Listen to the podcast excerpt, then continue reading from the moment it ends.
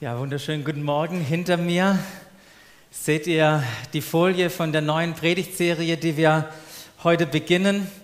Und äh, wir haben sie genannt, als aber die Zeit erfüllt war.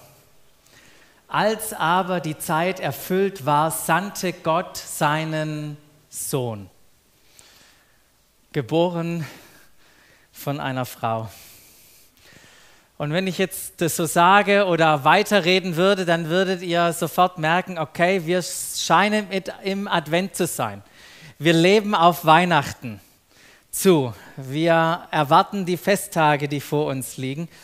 Und äh, genau, wir haben euch versucht, ein bisschen in weihnachtliche Stimmung hineinzunehmen. Ich denke, das ist wunderbar gelungen heute Morgen. Ja, sehr gut. Vielen Dank. Genau, uns einzustimmen auf diese besondere Zeit. Ähm, und trotzdem ist die Frage, wartest du auf Weihnachten? Freust du dich auf diese Zeit, die vor uns liegt? Jeder von uns hat ja seine eigene Beziehung zu Weihnachten. Und jeder von uns ist aufgewachsen mit ganz speziellen Weihnachtstradition. Weiß nicht, was bei dir zu Hause Weihnachtstradition ist. Nicht nur war, sondern was du mitgenommen hast, auch aus dieser Zeit. Ähm, bei uns darf eine Sache nicht fehlen, und das ist die Weihnachtsgeschichte. Die darf nicht fehlen. Wir haben sie ja schon ein bisschen gehört gerade in äh, der Textlesung. Aber äh, der Engel darf nicht fehlen, der der Jungfrau Maria die Geburt ankündigt. Die überfüllten Herbergen in Bethlehem sind dabei, der Stall mit der Krippe, der Retter der Welt in Windeln, die Engels oder der Engelschor und die Hirten und dann irgendwann die Sterndeuter. Diese Weihnachtsgeschichte. Und diese Weihnachtsgeschichte ist voll von spektakulären Ereignissen und Wundern. Und zwar so voll, dass es scheinbar unmöglich ist, diese Geschichte zu glauben, dass man sie eigentlich für unwahr halten muss. Und daher gibt es einige Menschen, die sagen, hm, glaube ich nicht dran. An die Weihnachtsgeschichte kann ich nicht glauben, wie sie uns da berichtet wird. Und ich kann euch sagen, ich kann das absolut nachvollziehen, wenn du hier bist und sagst, ah, es geht um diese Geschichte. Das ist eine interessante Geschichte, an die kann ich nicht glauben. Dann kann ich dir sagen, ich kann dich absolut verstehen. Ich kann dich absolut verstehen, dass du Schwierigkeiten mit dieser Geschichte hast und denkst, das sind absolut ein paar wunderbare Mythen, die sich da Leute ausgedacht haben, einfach um Jesus ein bisschen aufzuhübschen und eine, eine besondere Zeit draus zu machen. Ähm, genau, die Geburt und alles drumherum, was da beschrieben ist, ist fragwürdig, ist schwer zu glauben. Und äh, das ist die Herausforderung in der Weihnachtsgeschichte, ist nämlich die Weihnachtsgeschichte selber mit allen ihren spektakulären Ereignissen. Doch diese zweifelhafte Weihnachtsgeschichte wird vor allem dann zu einer außergewöhnlichen und glaubwürdigen Geschichte, wenn wir die Geschichte hinter der Weihnachtsgeschichte anschauen, wenn wir sie hören, und wenn wir sie verstehen, diese Geschichte hinter der Geschichte, weil die, die Geschichte von Weihnachten, die begann nicht mit einem Paar, bei dem sie plötzlich schwanger wurde und niemand so richtig wusste wie.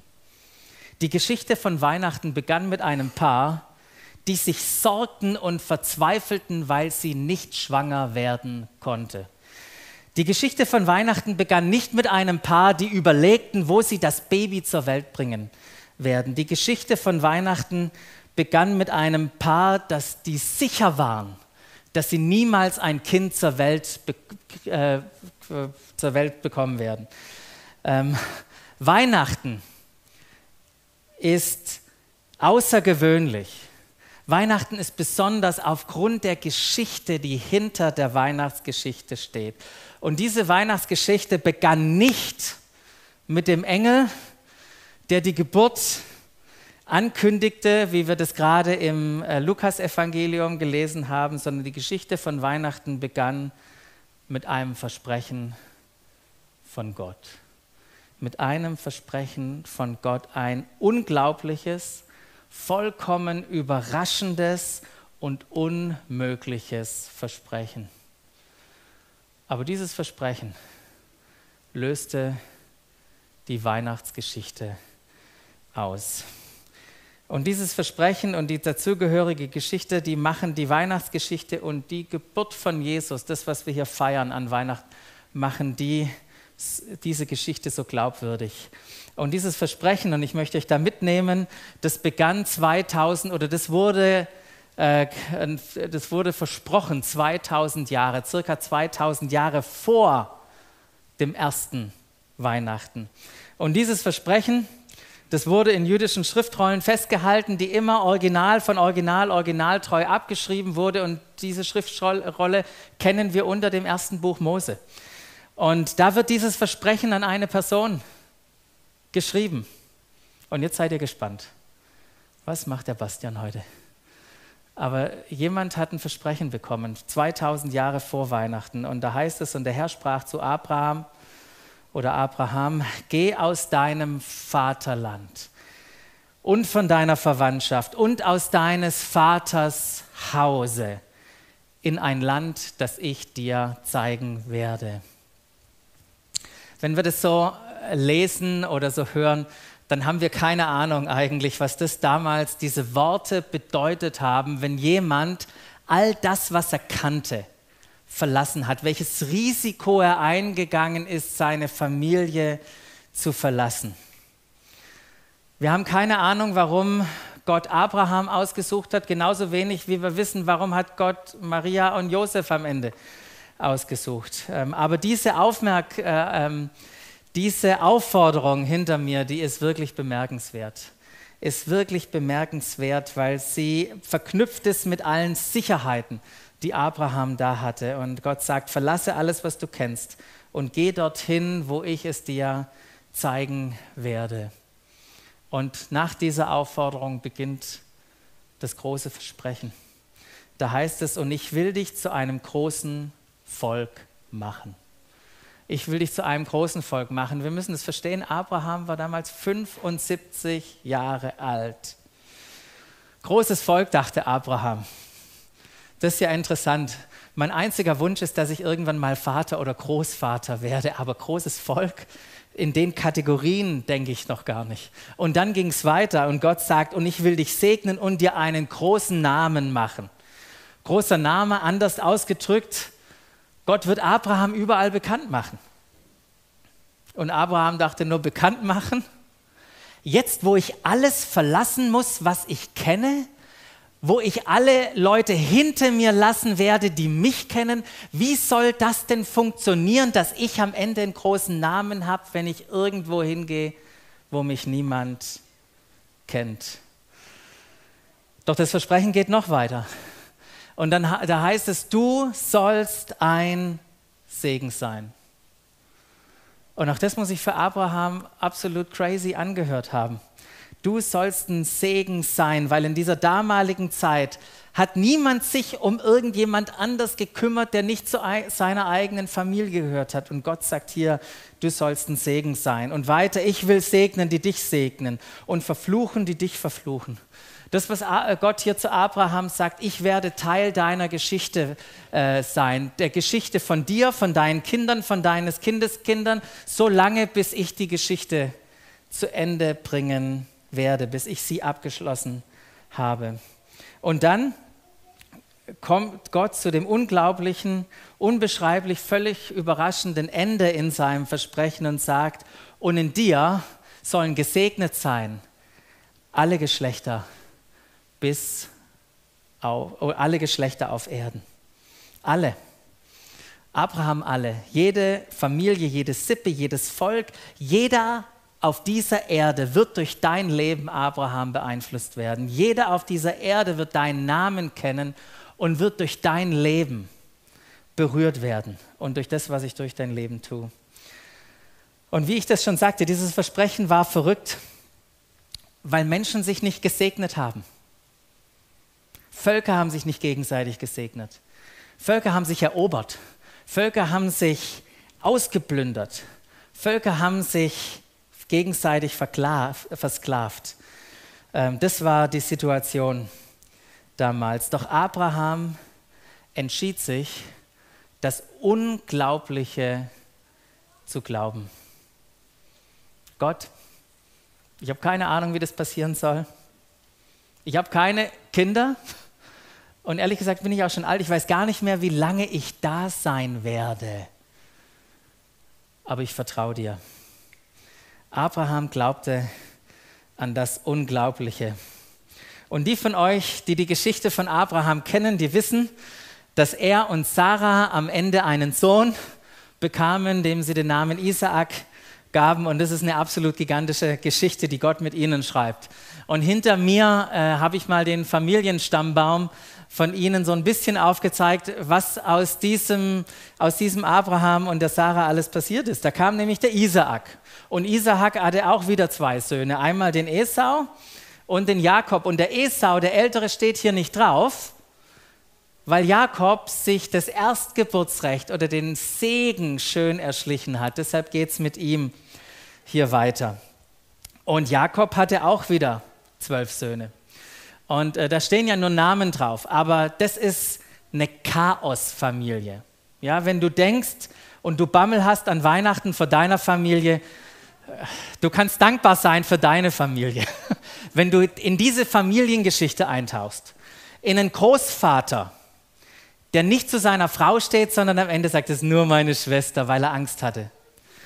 Vor einem Schwindler, der nicht nur ein bisschen Geld auf die Seite geschafft hat, sondern sich den Segen erklaut hat und der zwölf oder zehn Jungs hatte, äh, zehn Söhne hatten, die so brutal waren, dass sie ihren, ihren unbeliebten Bruder verkauft haben.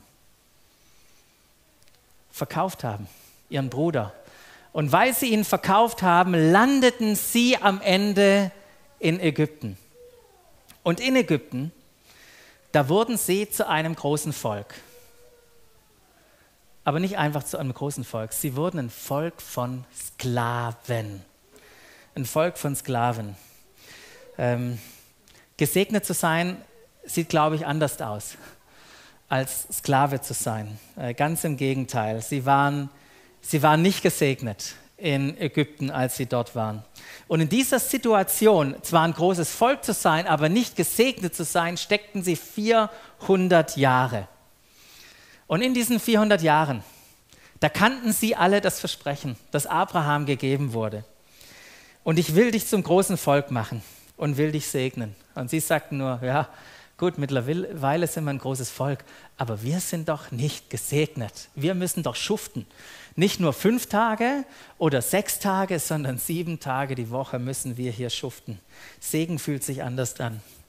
Und dann irgendwann sandte Gott einen Befreier mit dem Namen Mose. Und das ist eine unglaublich lange Geschichte, die könnt ihr selber nachlesen. Gigantische Geschichte. Und wer von euch diese Geschichte kennt mit Mose, der weiß, dass am Ende ihrer Zeit in Ägypten der Pharao sich nicht wirklich gesegnet gefühlt hat durch dieses Volk, das er irgendwann mal oder sein, sein Vorvorvorfahrer Pharao ähm, eingeladen hat, dabei äh, hier zu sein. Er hat es nicht empfunden, dass sie ein Segen sind, was Abraham ja auch versprochen wurde. Und du sollst ein Segen sein. Und nach 435 Jahren verließen die Israeliten Ägypten und gingen über das Rote Meer in das verheißene Land. Und dort fühlten sich die Bewohner, die dort waren, die Kaaniter, die fühlten sich auch nicht wirklich gesegnet von den Israeliten, die jetzt ankamen. die wurden, denen wurden, die, die, wurden Gewalt ausgeliefert. Die wurden erobert. Die eine oder andere Stadt ist gefallen. Und wir kriegen das manchmal so schwierig auch in unserem Kopf zusammen, weil wir mittlerweile nach Weihnachten oder wir leben nach Weihnachten und das ist vor Weihnachten passiert und das kriegen wir manchmal gar nicht so einfach in unserem Kopf zusammen. Aber am Ende waren die Israeliten dort im verheißenen Land und circa 1000 Jahre, 1000 Jahre nach dem Versprechen von Gott an Abraham, wurde aus diesem Volk ein Königreich. Und der zweite König, der David, der hat durch militärisches Einwirken, hat er Israel zu, einem, zu dem maximalen Ausmaß gebracht und irgendwann Frieden geschlossen mit allen anderen äh, Nationen drumherum. Und zum aller, allerersten Mal war Israel, waren die Israeliten in der Lage, einen positiven Einfluss auf die anderen Völker zu haben. Und dann kam der Sohn von David, Salomon, der baute den Tempel, der baute ganz viel Infrastruktur in Israel. Und seine Weisheit war so groß, dass sie wirklich hätten ein Segen sein können. Doch stattdessen hat Salomon das anders gemacht. Er hat sich eingelassen auf die wunderschönen Töchter drumherum von den anderen Nationen, hat die geheiratet und hat angefangen, die Götter von den anderen Völkern anzubeten. Und Gott war dann so konsequent und hat sein Versprechen gehalten. Aber nicht das Versprechen an Abraham, das Versprechen, das er Salomon gegeben hat, weil zu ihm hat er gesagt, wenn du Götter anbetest, wenn du Salomon Götter anbetest, dann zerteile ich die Nation und den Tempel, den du gebaut hast, der wird zerstört werden. Das kann ich dir versprechen. Und Gott hat sein Versprechen wahrgemacht, weil es kam tatsächlich so. Das Königreich wurde geteilt in ein Nord- und ein Südreich. Eine riesige Chance, wirklich ein Segen zu sein für die anderen Völker, wurde vertan. Es folgten zwei bis 300 Jahre Chaos. Könnt ihr nachlesen. Interessante Geschichte. Schließlich wurde das Nordreich erobert und später geschah dasselbe auch mit dem äh, Südreich. Die Israeliten, die konnten sich nicht mal mehr um sich selber kümmern. Doch genau in diese Zeit des Chaos schickte Gott einen Propheten. Vom Propheten, von dem wir auch äh, heute schon gehört haben, der Prophet Jesaja. Und er brachte die Botschaft Gottes an die Israeliten kurz bevor die Invasion des Südreichs begonnen wurde und die Hauptstadt Israel eingenommen wurde. Und das sagt der, äh, der von Gott geschickte Prophet zu den Israeliten in Jesaja 49. Es ist zu wenig. Es ist zu wenig, dass du als mein Bevollmächtigter nur die Stämme Israels zu Ansehen bringst und alle zurückführst, die von den Nachkommen Jakobs übrig geblieben bist. Und die Israeliten müssen denken, was ist das zu wenig? Das erleben wir doch gar nicht. Aber Gott sagt weiter, ich mache dich auch zu einem Licht für die anderen Völker, damit alle Menschen auf der Erde durch dich meine rettende Hilfe erfahren. Und kannst du dir vorstellen, in der Situation, in der die Israeliten waren, die fragen sich, was sagst du da Gott? Wir sollen Licht sein für alle Menschen bis an das Ende der Erde. Alle Völker werden auf uns schauen. Soll das ein Witz sein? Wir können nicht mal Licht für uns selber sein. Niemand wird auf uns schauen. Und kurze Zeit später kam es zu dieser Invasion, zur Verschleppung nach Babylon. Die Stadtmauer Jerusalem war zerstört, der Tempel war kaputt, die Schlüsselleute waren weg, es gab keine Armee mehr, die Wirtschaft lag am Boden. Und wieder, nach einer Zeit des Chaos, schickte Gott wieder einen Prophet mit dem Namen Maleachi. Und der bringt auch wieder eine interessante Botschaft. Und in diese Gefühlslage von diesen, des Versagens und der Niedergeschlagenheit spricht Gott durch den Propheten auch wieder ein Wort und sagt, auf der ganzen Erde wird mein Name unter den Völkern geehrt. Und ich weiß nicht, was die Israeliten gedacht haben, aber ich kann es mir so vorstellen und die haben gesagt, sorry Gott, jetzt machen wir das schon hunderte Jahre mit. Und ehrlich gesagt hat sich nicht erfüllt. Niemand findet deinen Namen herrlich und ehrt dich. Du Gott, du hast wunderschöne Träume für uns, aber die Realität von uns sieht völlig anders aus. Du kannst dich ja nicht mal um uns kümmern, deine eigenen Leute. Wir können uns nicht verteidigen, wir haben nicht mal genug zu essen. Wir sollten einfach akzeptieren, Gott, dass wir niemals ein Segen sein können für andere um uns herum. Das war ihre Gefühlslage. Doch Gottes Wort stand dagegen. Auf der ganzen Erde wird mein Name unter den Völkern geehrt. Von dort, wo die Sonne aufgeht, bis da, wo sie niedersinkt. An unzähligen Orten werden mir würdige Opfergaben dargebracht. Ja, mein Name steht in Ehren unter allen Völkern, sagt der Herr, der Herrscher der Welt. Überall, wo angebetet wird, wird mein Name verherrlicht. Und die Israeliten haben sich gefragt, wie soll das geschehen?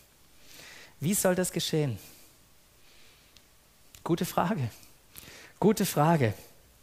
Denn wieder passierte 400 Jahre nichts. 400 Jahre passierte nichts.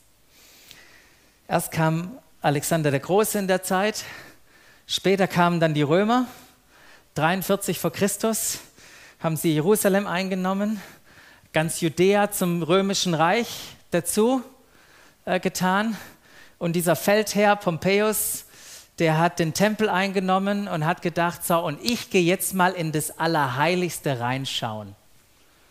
Ich will mal sehen, wie der Gott aussieht, den dieses Volk anbetet.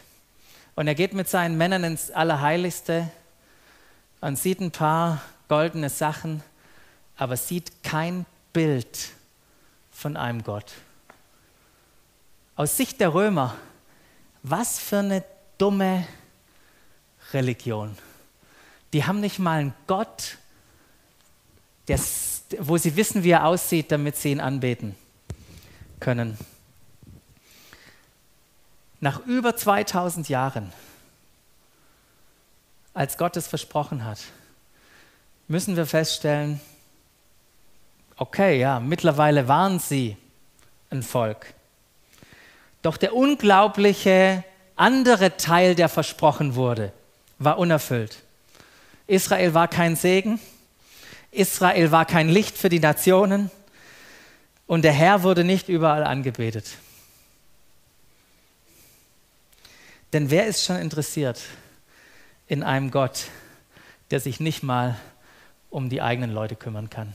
Wer ist daran interessiert? Und das alles erzähle ich euch heute Morgen, weil das die Geschichte ist, die hinter der Weihnachtsgeschichte steht.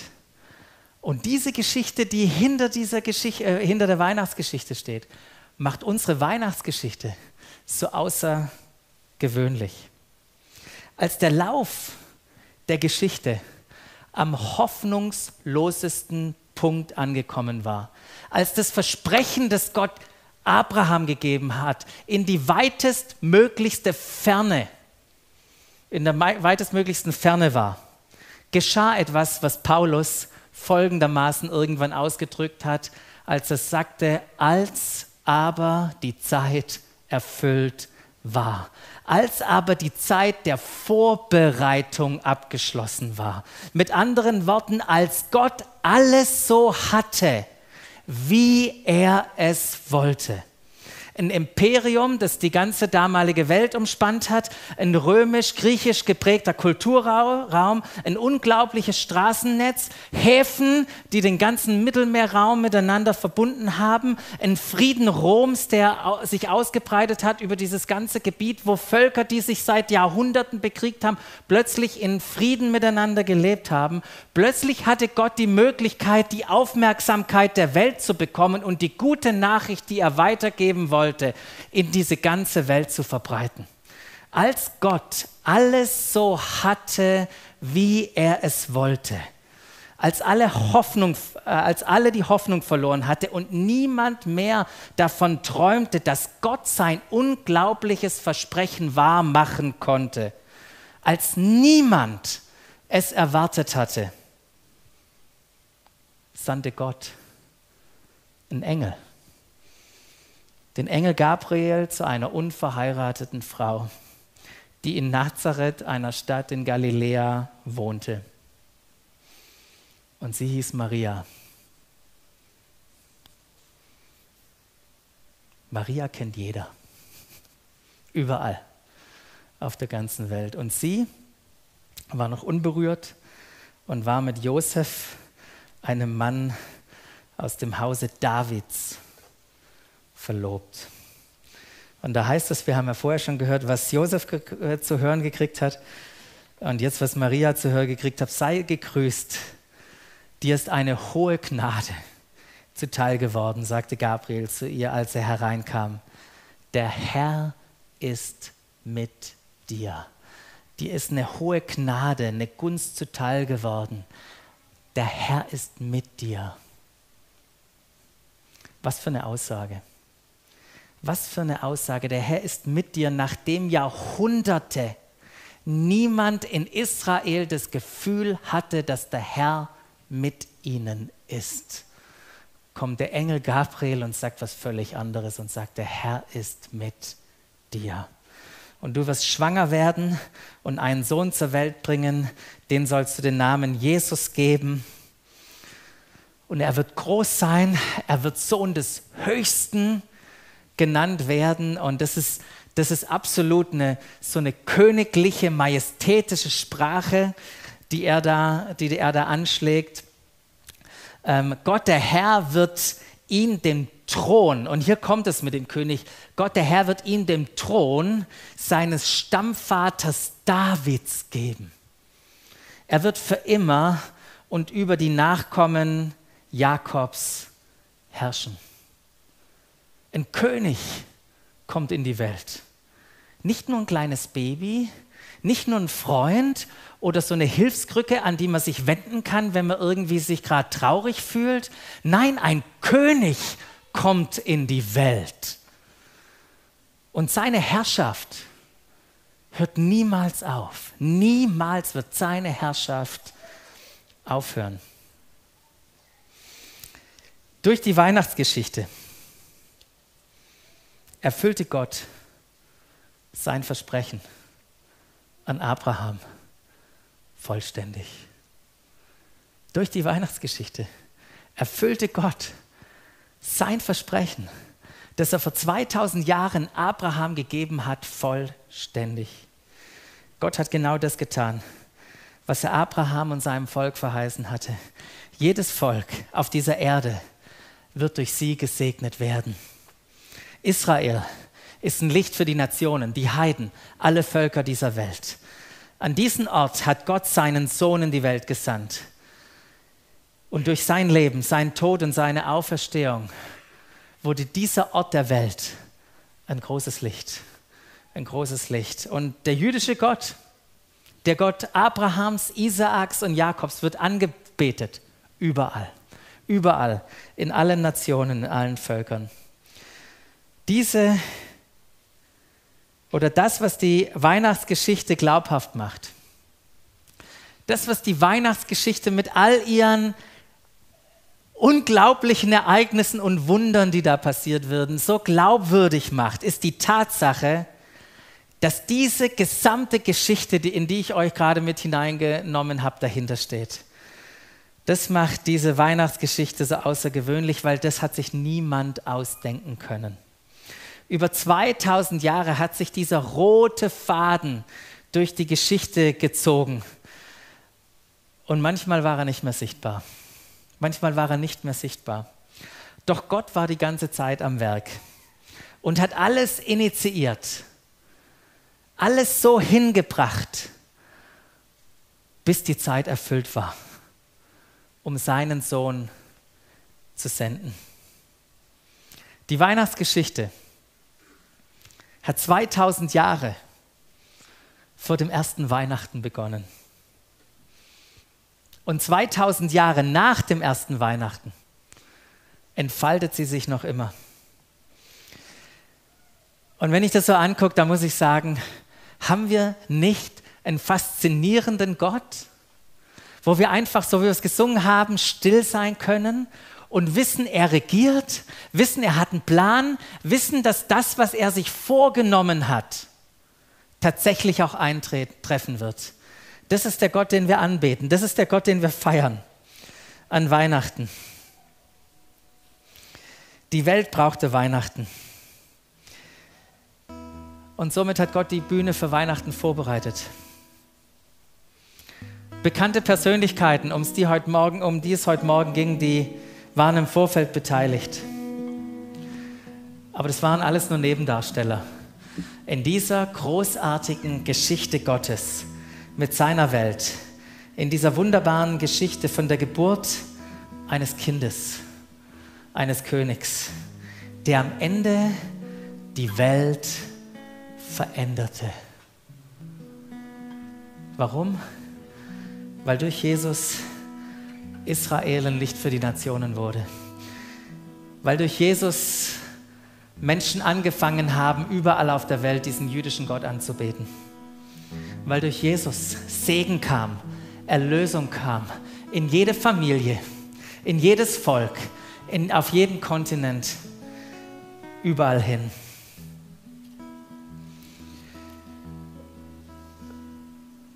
Und wenn wir uns so jetzt an Weihnachten erinnern, an diese Geschichte, dann erinnert uns Weihnachten an Folgendes. Durch Weihnachten werden wir in einer außergewöhnlichen Art und Weise daran erinnert, dass Gott am Wirken ist. Gott ist am Wirken. Auch wenn wir es gar nicht denken oder wahrnehmen. Gott ist am Wirken. Auch wenn wir es gar nicht denken oder wahrnehmen. Denn selbst wenn Gott schweigt, lange schweigt, ist er nicht still. Durch Weihnachten werden wir erinnert auch auf persönlicher Ebene daran, dass Gott sich um seine Menschen kümmert. Es ihm total wichtig ist, wie es dir und wie es mir geht. Gott kümmert sich nicht nur um Völker und Nationen, er kümmert sich auch um Einzelne. Gott sandte seinen Sohn an Weihnachten. Nicht nur, um dieser Retter der ganzen Welt zu sein, sondern auch dein und mein persönlicher Retter. Und Weihnachten erinnert uns daran, dass auch wenn die Umstände völlig anders aussehen, man ihm immer vertrauen kann. Du kannst ihm immer vertrauen. Selbst wenn die Umstände so aussehen könnten, dass Gott sich überhaupt nicht sorgt und, und, und auch sich um dich oder für dich interessiert, können wir am Ende sicher sein, dass er sein Versprechen hält, so wie er es bei Abraham gehalten hat. Und ich möchte dich einladen, jetzt in dieser Adventszeit, wenn wir auf Weihnachten zugehen. Weihnachten immer wieder auch aus dieser großen Perspektive der großen Geschichte Gottes zu betrachten und Weihnachten in diesem Licht zu sehen. Gott ist am Wirken, auch wenn du es bisher nicht bemerkt hast. Gott hält sein Versprechen. Er kümmert sich um dich. Und daher möchte ich dich einladen, all dein Vertrauen auf ihn zu setzen. Ich möchte noch für uns beten, für diese Zeit des Advents. Und wenn ihr wollt, könnt ihr gerne aufstehen, bevor wir auch gleich noch ein Lied singen. Hm, danke, Herr. Danke, Vater, für diese unglaubliche Geschichte. Danke für dein Versprechen, das du Abraham gegeben hast. Danke, dass du aus ihm ein großes Volk gemacht hast, dass du ihn gesegnet hast, dass er einen großen Namen hat und dass du durch ihn deinen Segen in jede Generation, in jede Nation gegeben hast. Und danke, dass wir Anteil haben dürfen an diesem Segen. Danke, Vater, dass du deinen Sohn in die Welt gesandt hast, dass du alles vorbereitet hast, was es gebraucht hat, um deinen Erretter deinen Sohn, den Erlöser und den König der Welt zu schicken. Und ich danke dir, Jesus, dass du dich um uns kümmerst. Danke, dass du Interesse an uns hast Und danke, dass wir dir vertrauen dürfen. Und Herr, da wo wir gerade stehen mit Fragen, mit Dingen, wo wir jemanden brauchen, dem wir vertrauen dürfen, ich möchte dich einladen, dass du dein Vertrauen jetzt auf Jesus setzt.